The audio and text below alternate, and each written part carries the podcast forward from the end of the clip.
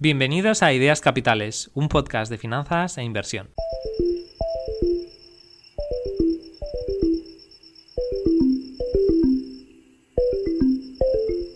En el capítulo de hoy quiero hablar sobre un artículo de Morningstar que he leído en los últimos días.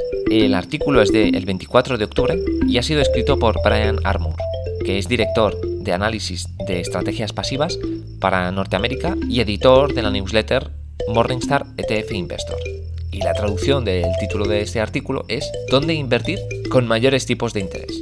Es decir, en esta situación actual en la que los bancos centrales han estado subiendo tipos de interés, ¿dónde se presentan las mejores oportunidades de inversión?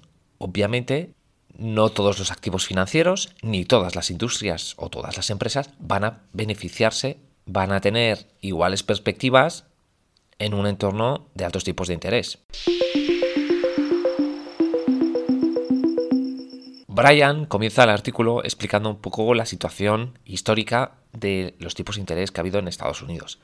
Menciona que actualmente el mercado espera que los tipos de interés vayan retrocediendo y empiecen a bajar en los próximos meses o el próximo año. Sin embargo, también hace referencia al hecho de que gente que comercia con bonos se han equivocado en el momento en el que pensaban que se iban a empezar a hacer recortes en los tipos de interés. Es decir, que gente que invierte en deuda ha estado, a medida que se estaban subiendo los tipos de interés, pronosticando que estos iban a empezar a bajar a medida que subían. Según Brian, la Reserva Federal de Estados Unidos, pues de momento tampoco se muestra muy clara en cuanto a reducir el nivel de los tipos. Porque a pesar de que la inflación ha estado bajando, parece que aún está demasiado presente en el mercado. Muy acertadamente, Brian dice que existen muchísimos escenarios posibles todavía, tanto a corto como a medio plazo. Y los tipos de interés podrían incluso subir más si la inflación se mantiene por encima del nivel del objetivo de la Reserva Federal. O también podrían bajar si la Fed considerara apropiado intervenir en caso de que hubiera un shock en la economía, en los mercados o el mercado laboral. De todos modos, Brian nos dice que espera que los tipos de interés sigan elevados durante un tiempo, como caso base. Y después pasa a explicarnos cómo un inversor puede beneficiarse de ese escenario, de esta coyuntura económica que estamos viendo actualmente. ¿Cuáles son las inversiones que funcionan mejor en este entorno? ¿Y cómo podemos protegernos de potenciales subidas o bajadas de tipos de interés? Para hacer este análisis, Brian ha estado mirando a varios índices desde 1980, a la vez que analizaba la rentabilidad media con diferentes tasas de tipos de interés. Recomiendo que se lea el artículo porque incluye gráficos y la información está muy bien presentada. Y para las personas que les gusten los datos, este artículo tiene información de mucho interés. Este análisis analiza resultados pasados. Como ya sabéis, rentabilidad pasada no garantiza rentabilidad futuro. El futuro nunca pasa de la misma manera que pasó el pasado, aunque es posible que se identifiquen patrones que puedan aumentar significativamente las probabilidades de éxito para los inversores. Veamos ahora las cuatro conclusiones de este estudio que han realizado en Morningstar.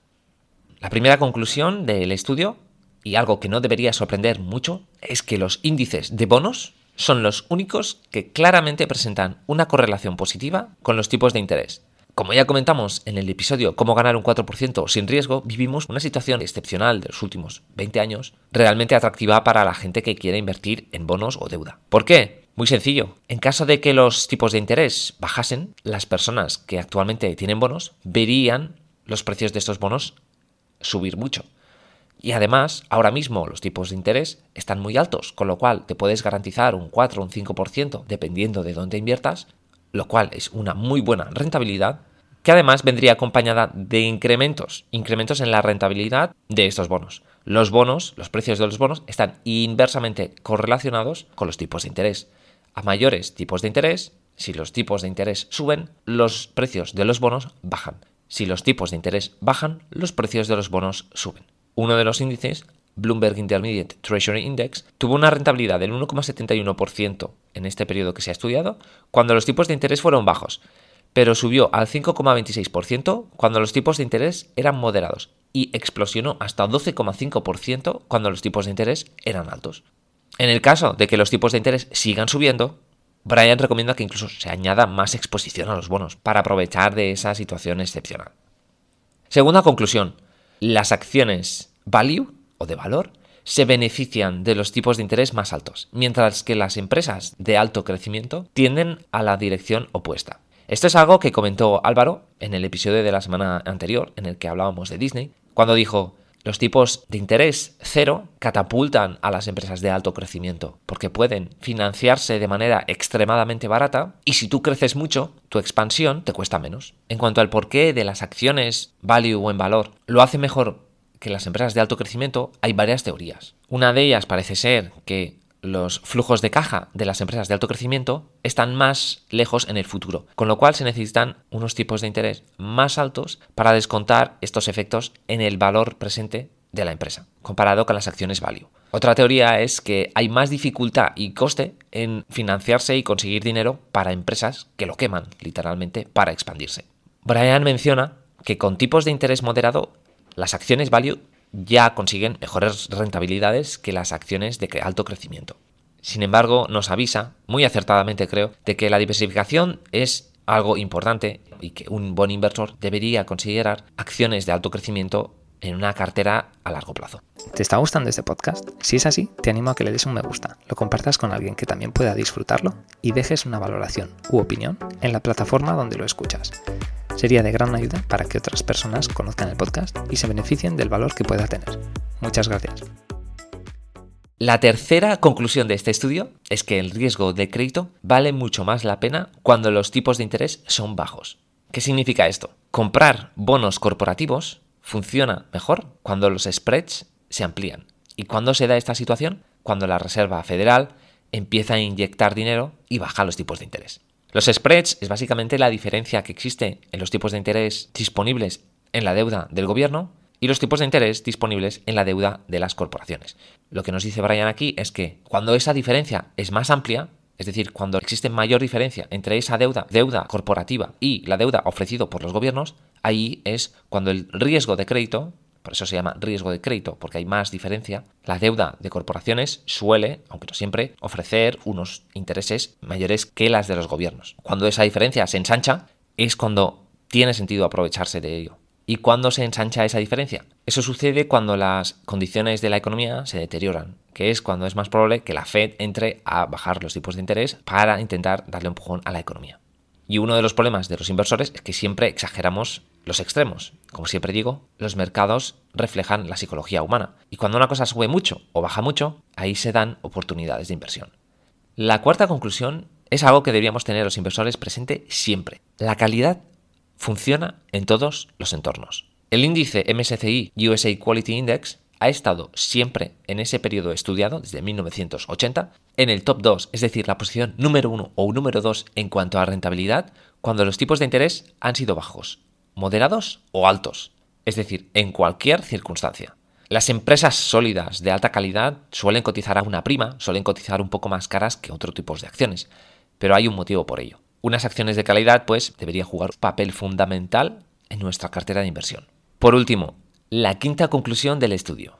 La rentabilidad relativa de los mercados extranjeros, es decir, de los mercados internacionales excluyendo Estados Unidos, es mixta. Nos dice Brian que el índice MSCI EAFE, que es el índice MSCI para Europa, Australasia y el Extremo Oriente, obtuvo mejores resultados cuando Estados Unidos tuvo altos tipos de interés. Y en los 26 meses en los que este índice obtuvo mejores resultados que la bolsa de Estados Unidos, 24 veces de estas 26 sucedieron en las décadas de 1980 y principios de 1990.